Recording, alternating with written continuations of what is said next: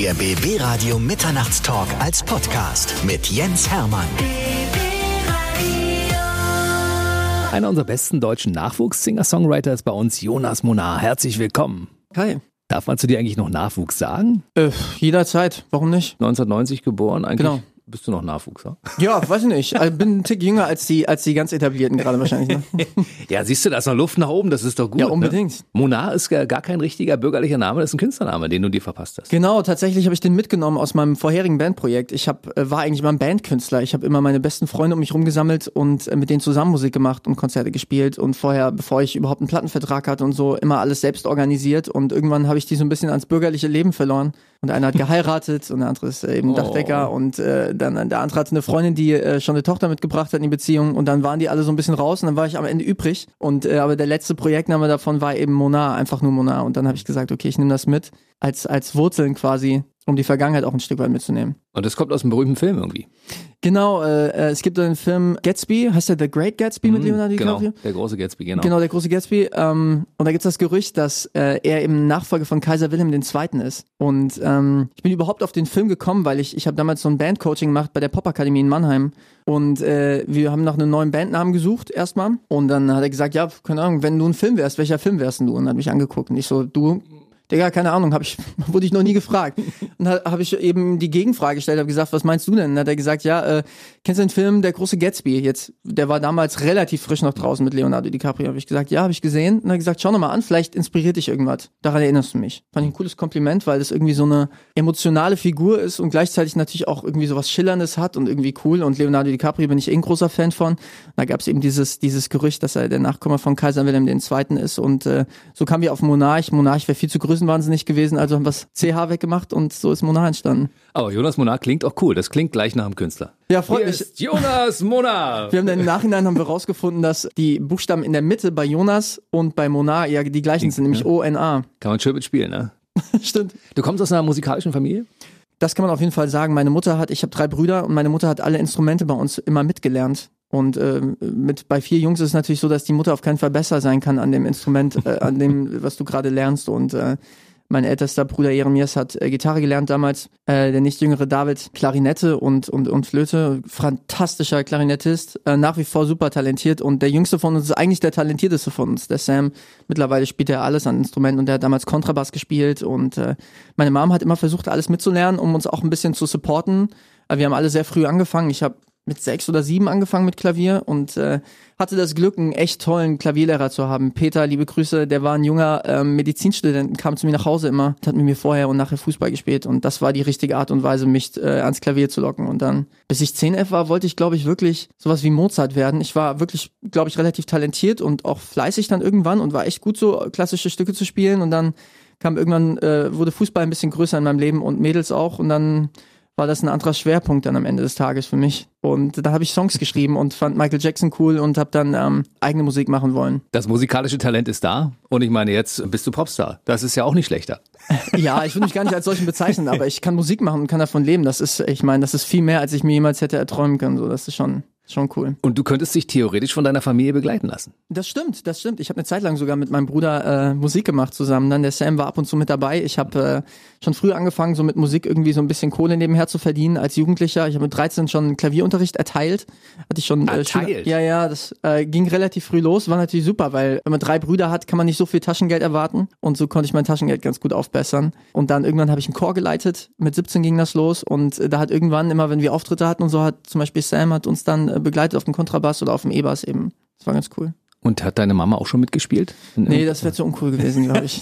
Warum? Ich Ach, meine, du weißt doch, wie das ist. es gibt im Internet ein Video, da hat während der Corona-Zeit eine Mutter mit ihrem Sohn zusammengesungen. Und ich fand das überragend. Du musst sagen, Mensch, ey, die Mutter, unglaublich. Und ich meine, wenn deine Mutter alle Instrumente spielt. ja, die ist schon fit. Die spielt auch zusätzlich noch Geige gut und äh, super gut Flöte und äh, ja, auch ein bisschen Akustikgitarre hat sich selbst beigebracht. Deswegen habe ich mir das wahrscheinlich dann auch selbst beigebracht, weil wie gesagt, ich hatte nie irgendwie mit Gitarre dann eigentlich direkt zu tun, sonst war immer Klavier und äh, spielt auch ein bisschen Orgel. Ich habe dann als Organist auch noch gejobbt nebenher und so. Ja, unfassbar. Ja, ich habe, ich weiß gar nicht, gestern glaube ich, habe ich mit jemandem gesprochen und da ging es genau darum, dass ich eben diese klassischen Nebenjobs nicht gemacht habe, bis ich 19 war. Da habe ich dann mal in einer, in einer Kneipe äh, oder in so einer Bar habe ich dann eben ein bisschen gekellnert und so, so das Klassische dann doch. Aber vorher habe ich immer eigentlich schon auf anderem Wege über die Musik irgendwie Kohle verdienst. War natürlich auch angenehmer für mich. Hobby zum Beruf gemacht. Ja, voll. Kann man es so ist sagen. wie bei mir. Ich bin damals, glaube ich, mit zwölf das erste Mal musste ich als DJ einspringen, weil irgendein Nein, DJ wirklich? ausgefallen ist. Und ich habe bei uns in der Schule damals als- aufgelegt und dementsprechend Genial. Wirklich gut. stand ich als Zwölfjähriger unter den ganzen 25-Jährigen und die fanden das alle geil. Ist und das so ist geil. das bei dir mit der Musik wahrscheinlich auch, ne? Fantastisch. Richtig cool. Unfassbar. Die Gitarre hast du dir selbst aufgedrückt, ja? Ja, die habe ich mir selbst aufgedrückt und deswegen ist das auch ähm, meistens noch eher schlecht als recht. Jetzt in der Corona-Zeit konnte ich ein bisschen üben und so. Es reicht, um äh, live eben so ein paar Rhythmusgeschichten zu spielen, aber die diffizileren Sachen spielt dann mein Gitarrist und äh, das auch tausendmal besser. Ah, mein Hauptinstrument ist auf jeden Fall Klavier, aber wenn man so eine Radiotour macht, zum Beispiel wie ich jetzt gerade, dann ist eine Gitarre einfach ein bisschen handlicher. Ich kann dazu folgende Story verraten, von der du gar nicht weißt. Du hast ja heimlich geübt so ein bisschen und saßt bei uns im Garten und äh, eine unserer Kolleginnen hat gleich gesagt, oh, der sieht so toll aus und der kann auch noch Gitarre spielen. Ich sage, der spielt noch sogar noch viel mehr und der kann auch noch singen. Das habe ich gehört, der hat gesungen. Nee, wirklich, das ist aber lieb. Ja, die Wirkung auf Frauen hast du aber, das weißt du, ne? Um ehrlich zu sein, also ähm, ich, ich bin jetzt nicht der klassische Schönling-Typ, glaube ich. Also besonders in der Schulzeit und so habe ich äh, gar nicht so leicht gehabt. Ich war in der Schule, wo wir, äh, sagen wir mal, ich glaube, ich war einer von drei Deutschen bei mir in der Schule und der Rest war mit Migrationshintergrund. Das heißt, ich habe sehr früh so dieses Multikulti-Ding erlebt. Ich war in einem, so einem kleinen Dorf an der Schule und da war einfach sehr, sehr querbeet gemischt und da war es cool, irgendwie Breakdance zu machen und da war es eben nicht cool, klassisch äh, Klavier zu spielen.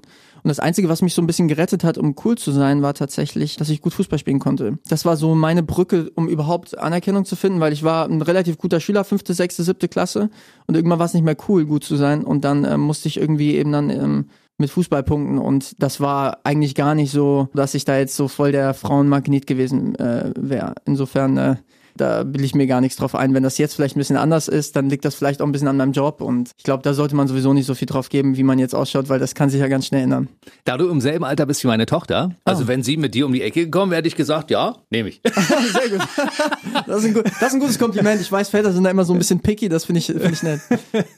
Äh, Hat äh, das in der Schule negative Auswirkungen gehabt, dass du da einer von drei Deutschen in der Klasse warst? Haben die dich in irgendeiner Form gemobbt? Nein, das würde ich nicht sagen, aber ich bin halt sehr offen äh, aufgewachsen dadurch. Ähm, und natürlich war es auch schwer, so überhaupt äh, so ein Klassenkonstrukt zu haben, weil natürlich äh, viel Türkisch gesprochen wurde, viel Russisch und Polnisch und so. Aber für mich war das eigentlich sehr vorteilhaft, weil ich dadurch einfach sehr offen geworden bin und eben Vorurteile überhaupt nicht habe und einfach vielleicht auch ein bisschen, äh, sag mal, weiter hinter die Fassade gucken kann und hinter diese typischen Klischees. Und ähm, Natürlich, ey, das ist eine ganz andere Situation, wie man es vielleicht auch aus Berlin so ein bisschen kennt, aus, aus manchen Dokus und so, ne? Wenn man dann irgendwie, damals war die Rütli-Schule ganz bekannt und Ja. so. Letztendlich war ich genau an so einer Schule und ähm, alles halb so wild. Irgendwie kommt man dann durch, aber man entwickelt dann schon so ein paar Überlebensinstinkte und muss sich irgendwie ich glaube, wie ganz viele Schüler heutzutage auch mit Social Media anpassen und ähm, das Beste aus der Situation machen. Ich bin froh, dass ich nicht mehr zur Schule gehen muss, muss ich ehrlich sagen. Das war nie eine gute Zeit für mich, weil ich irgendwie versucht habe, da durchzukommen. Und in der Zeit hast du deine Bandprojekte gegründet. Du hattest ja zwei Bands insgesamt, ne?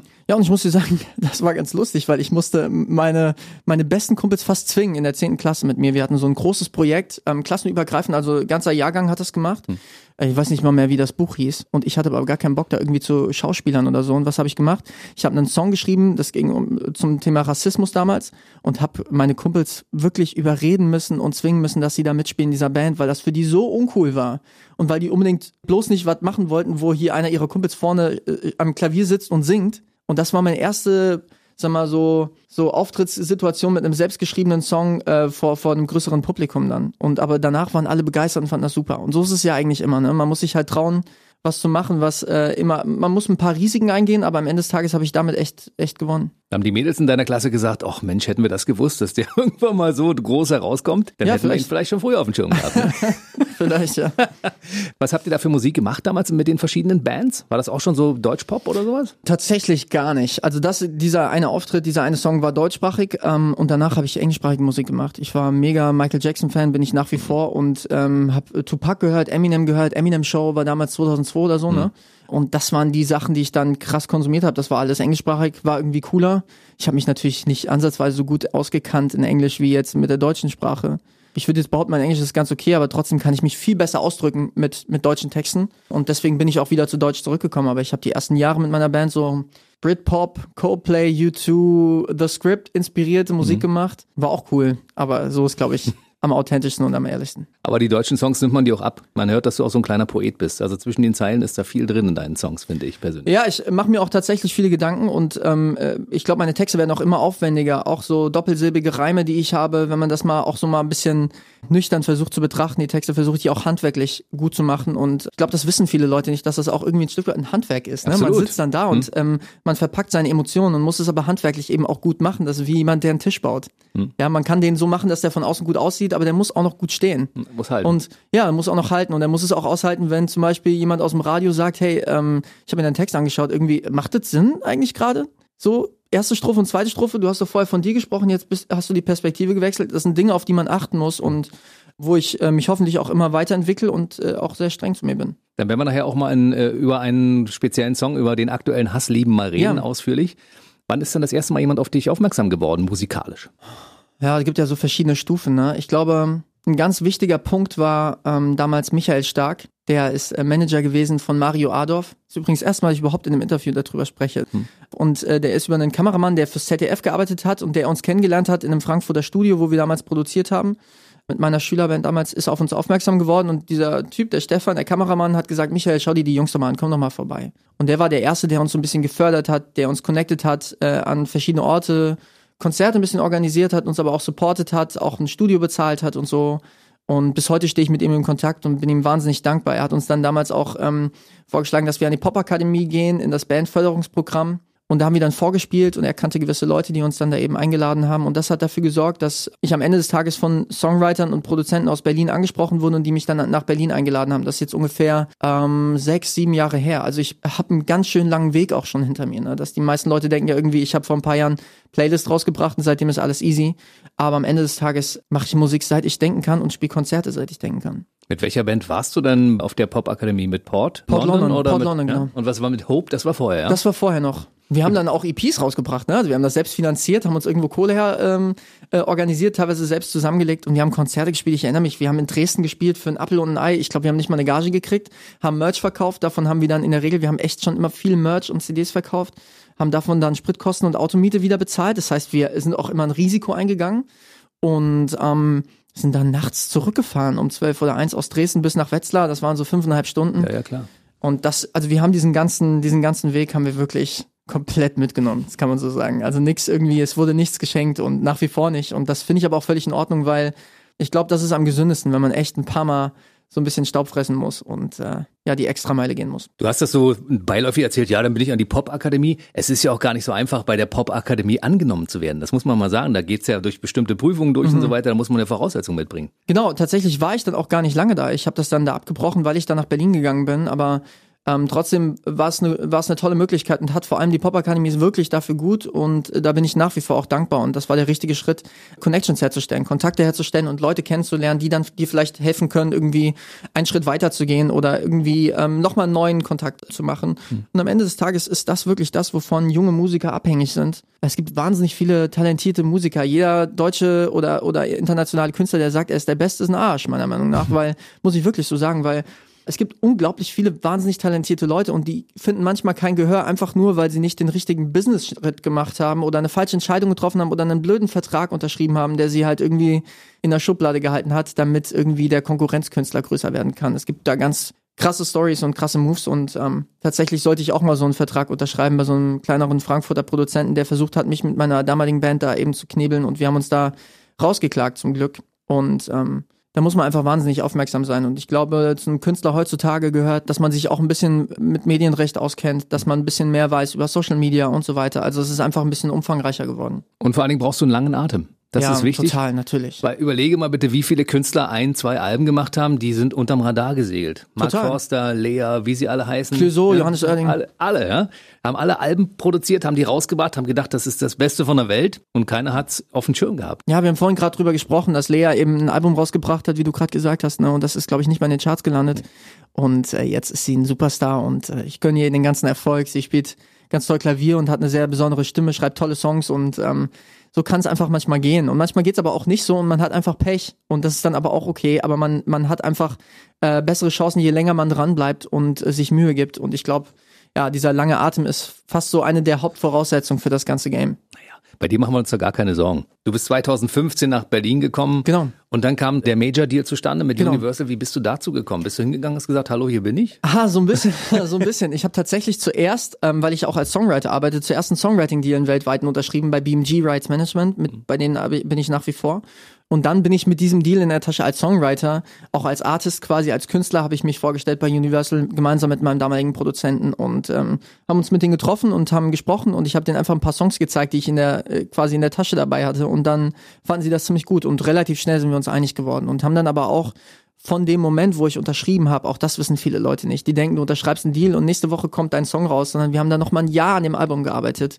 Ich habe wahnsinnig viel an Texten gearbeitet und ähm, ja, ich glaube, das war so die größte Lehre, die ich in den letzten Jahren gezogen habe, dass man wirklich einfach viel genauer sein muss, als man denkt. 2016 kam Playlist raus. Genau, Ende Und- 2016. Genau. Und 17 waren alle guten Dinge, ne? Genau, da kam die Single raus und ähm, dann später im Jahr auch noch äh, Nie zu Ende, Hm. äh, der dann äh, ein Jahr später noch Olympiasong war und äh, äh, im, genau, im August 2017 kam das Album. Darüber müssen wir unbedingt mal reden. Aber vorher wollte ich ganz kurz fragen, du warst ja Support für Nena. Wie ist Nena auf dich aufmerksam geworden? War das äh, ein Deal mit der Plattenfirma oder hat die dich gehört? Weil sie hat ja ab und zu pickt sie ja irgendwelche Ja, Stars, das die dann- stimmt. die möchte ich haben für meinen. Tatsächlich war es bei uns über das Booking, also über die Konzertagentur. Wir haben die gleiche Konzertagentur und die haben das vorgeschlagen und Nena fand's cool. Und ich habe Nena jetzt eben auch ein paar Mal schon getroffen. Wir haben bestimmt neun oder zehn Shows schon gespielt mit ihr und das war immer sehr nett und ganz, ganz tolles Team. Sie hat ein wahnsinnig professionelles Team an, an Technikern und Musikern drumherum. Das wird auch so oft vergessen. Ähm, das ist so wichtig, da tolle Leute um sich rum zu haben und sich, äh, damit man sich wohlfühlt auf der Bühne, sich gut hört, damit der Sound nach draußen gut ist und das Team, was sie hat, ist der absolute Wahnsinn und sie macht einfach eine tolle Show und hat eine krasse Energie. Ich hatte sie in meinen 25 Jahren Radio ungefähr sechsmal in der Sendung und Ah. davon war sie viermal total super und zweimal hatte ich sie am liebsten auf den Mond geschossen. Also Ja, das, kann ich mir war- vorstellen. Die hat so diese Stimmungsschwankung, wo du denkst, Absolut. hallo Nena, ich bin's doch nur, Jens, hallo, was ist los? Und äh, das ist manchmal ganz komisch, ne? Manchmal kommt sie um die Ecke und kriegt sich kaum noch ein, dann drückt sie dich und lässt sich nicht mehr los und manchmal, Ja. naja, müssen wir das jetzt machen? Ja, sie ist ein bisschen speziell, das stimmt. Aber ich, äh, da, ich glaube, das äh, schätzen auch viele an ihr, dass sie sehr authentisch ist und ähm, ihre Gefühle, vorsichtig gesagt, nach außen kehrt. Das lassen wir mal so stehen jetzt an der Stelle, ja. Wird nicht kommentiert, bitteschön. 2018, ARD-Titelsong der Olympischen Winterspiele, nie zu Ende. Hast du damit gerechnet, dass das Ding als Sportsong genommen wird? Weil ich meine, das hat ja, passt ja eigentlich wie, wie Arsch auf einmal sozusagen, ne? Total. Und eigentlich, wenn man, wenn man das mit Absicht gewollt hätte, hätte man den Song ein Jahr früher oder ein Jahr später rausbringen müssen, weil äh, 2016 war, glaube ich, EM und 2018 war dann wieder WM. Ne, dann müsste man das irgendwie vor, vor der eigentlichen Sportveranstaltung rausbringen. Dass er Olympiasong wird, war eine komplette Überraschung.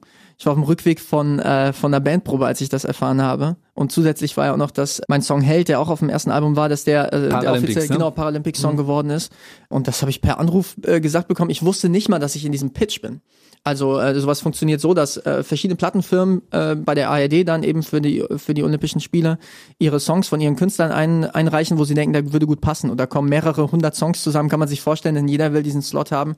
Und tatsächlich hat meine Plattenfirma einen ganz anderen Song dahin geschickt, der denen gar nicht gepasst hat. Und dann hat äh, die ARD zurückgerufen und hat gesagt, ey, wir finden den Künstler super, aber hat er auch einen Song, der passt?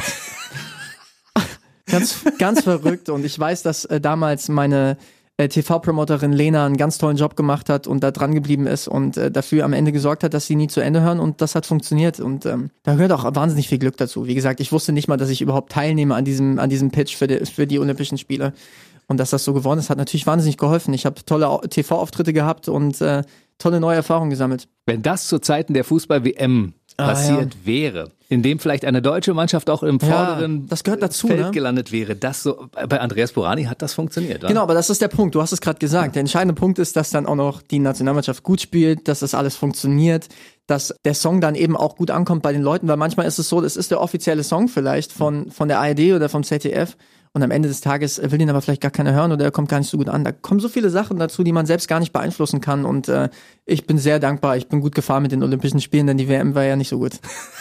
Das stimmt, Olympia war deutlich besser. Ja. Da haben wir gar nicht so schlecht abgeschnitten.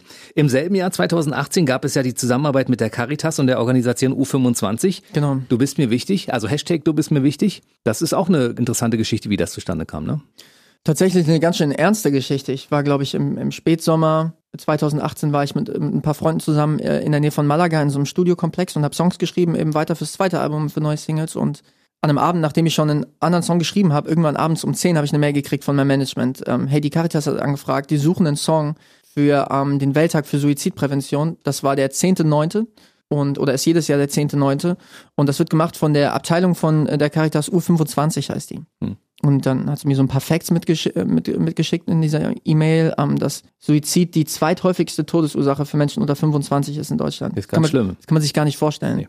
Und dann saß ich mit meinem Kumpel zusammen, das waren keine klassischen Studios, sondern wie so ein Wohnzimmer sah das aus mit ein paar Boxen und einem MacBook da in der Mitte. Ne? Hm. Und wir haben uns einfach unterhalten über das Thema und haben gar nicht angefangen, den Song zu schreiben, sondern uns einfach nur kurz unterhalten und ausgetauscht. Und nach kurzer Zeit, so einer Viertelstunde war vielleicht, ja, Viertelstunde vielleicht war klar, dass wir wahnsinnig viele Leute in unserem Umfeld haben, die mit Depressionen zu kämpfen haben und äh, die wahnsinnige Probleme haben, die sich vielleicht sogar, sogar schon mal was antun wollten. Und ähm, wir beide hatten wahnsinnig viele Menschen in unserem Umfeld. Und das war so gruselig für uns. Und dann ist innerhalb von noch mal einer Viertelstunde vielleicht der ganze Song entstanden. Einfach nur am Piano.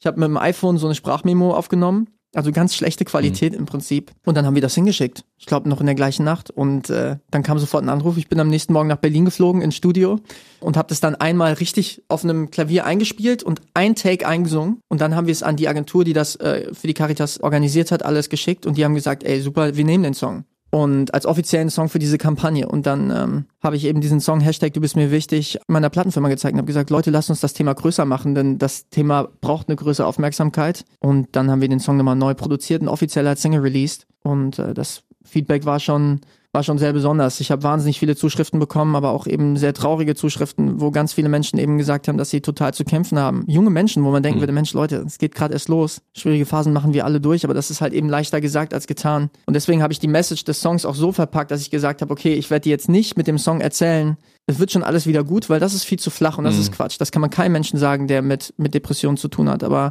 zu sagen, du bist wichtig für mich, also musst du hier bleiben, allein um meinetwegen, vielleicht nicht um deinetwegen, wenn es sich gerade nicht so anfühlt, als ob du wichtig bist für dich selbst, dann lass dir gesagt sein, du bist wichtig für mich und für mein Leben. Ich brauche dich hier. Und darum geht's in dem Song und das ist die Message. Und ähm, ja, ich bin froh, dass das so gut angenommen wurde. Und ich schicke das jetzt mal als Vater raus, als Message an alle Eltern.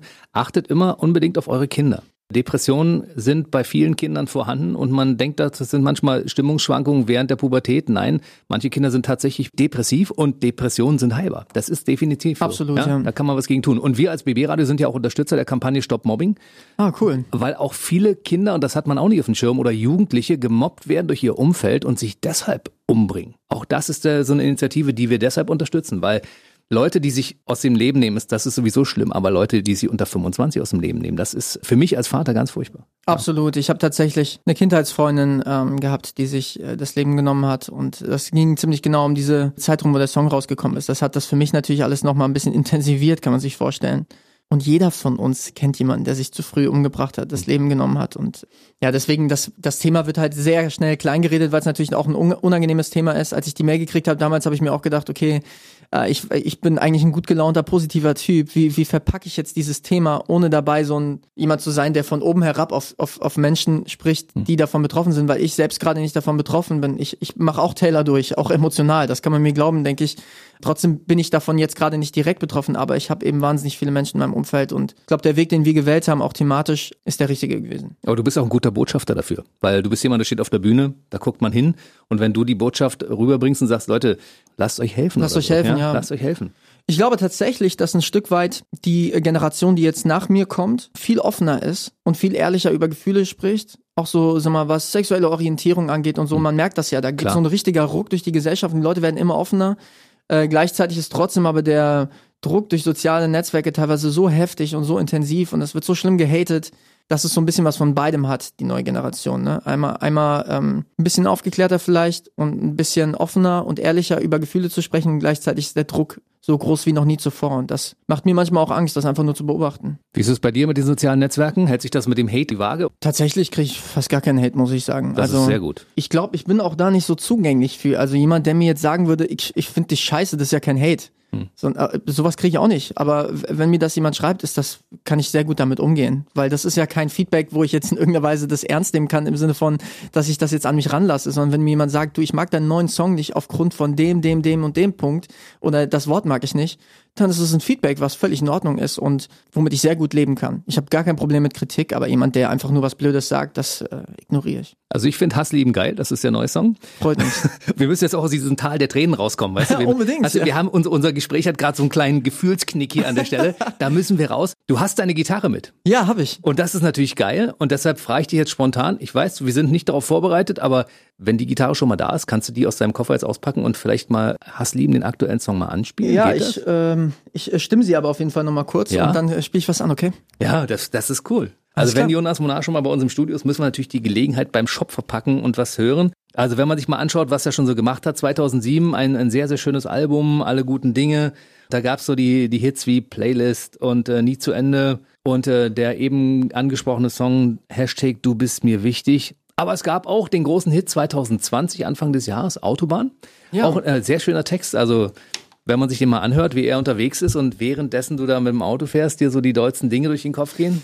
Ja, ich glaube, das äh, können ein paar Menschen auch nachvollziehen. Ich bin äh, leider jemand, der dann auch schnell fährt und ähm, ich habe eine lange Zeit eine Fernbeziehung geführt und dieser Move für mich auch von einem kleinen Dorf nach Berlin zu gehen und dieses Zerrissensein, dieses einerseits nach Berlin flüchten und andererseits wieder ganz schnell zurück zur Beziehung von Berlin dann äh, in, in die Heimatstadt und das dann irgendwie mit dem Druck, dass man irgendwie allen gerecht werden möchte und gleichzeitig aber auch seinen Traum verfolgen möchte, das ist schon äh, nicht immer ganz einfach gewesen und trotzdem hat mir diese Zeit auch wahnsinnig viel Energie gegeben, weil es mich natürlich kreativ auch wahnsinnig gefördert hat und ähm, das alles nochmal intensiviert hat die ganze Zeit. Aber die gute Nachricht ist, Jonas Monar hat immer noch einen Führerschein. Das stimmt, ja. Er ist noch da. Also das mit der Autobahn ist auch gut ausgegangen, trotz der Fernbeziehung. Und mittlerweile innerhalb Berlins kann man jetzt ja auch mit den öffentlichen Verkehrsmitteln relativ zügig von A nach B, oder? Oder hast du dir jetzt wieder eine Beziehung gesucht, die außerhalb Berlins ist, wo du wieder hinrasen musst? Ich, äh, ich fahre ich fahr sowohl öffentliche als auch, dass ich äh, mir eine Beziehung gesucht habe, wo ich jetzt, ähm, na gut, ich bin viel unterwegs, was soll ich sagen, ne? Also am Ende des Tages fühle ich immer irgendwie eine, eine gewisse Art von Fernbeziehung, aber wenn mein Hauptstandort schon mal an dem, am gleichen Ort ist, hilft das auf jeden Fall. Ich habe jetzt geschickt versucht zu umschiffen, wie ich die Frage stelle, ob du in einer Beziehung bist oder nicht, weil natürlich viele Wie Frauen hab ich- hab ich geschickt Radio- geantwortet? Ich weiß Hast nicht. geschickt geantwortet.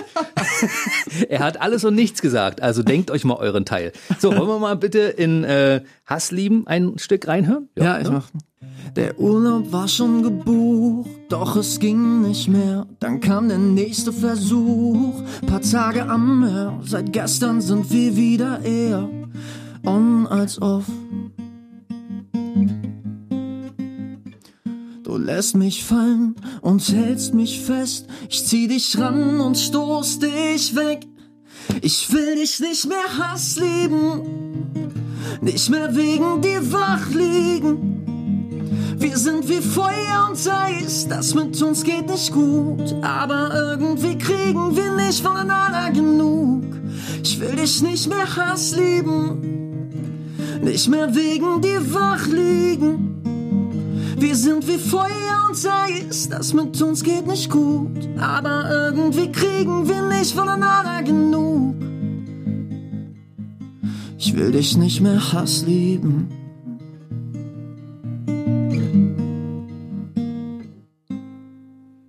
Jonas Monar, unplugged, live gespielt. Wahnsinn. Autobiografisch der Song? Absolut, ja. Also manchmal, wenn du so durch ein Tal der Tränen marschierst, dann schreibst du anschließend darüber einen Song, ja? Ja, ich, ich meine letztendlich, ich habe die Zeilen, ich will dich nicht mehr Hass lieben, nicht mehr wegen dir wach liegen, relativ lang schon mit mir rumgetragen, echt ein paar Monate. Und ähm, weil ich eben genau in der Situation war, dass ich mit meiner damaligen Freundin eigentlich nicht mehr weiter wusste, nicht mehr wusste, ob wir das jetzt unbedingt durchziehen sollen. Aber es war noch zu viel Gefühle und zu viel Emotionen da, dass man einfach gehen kann.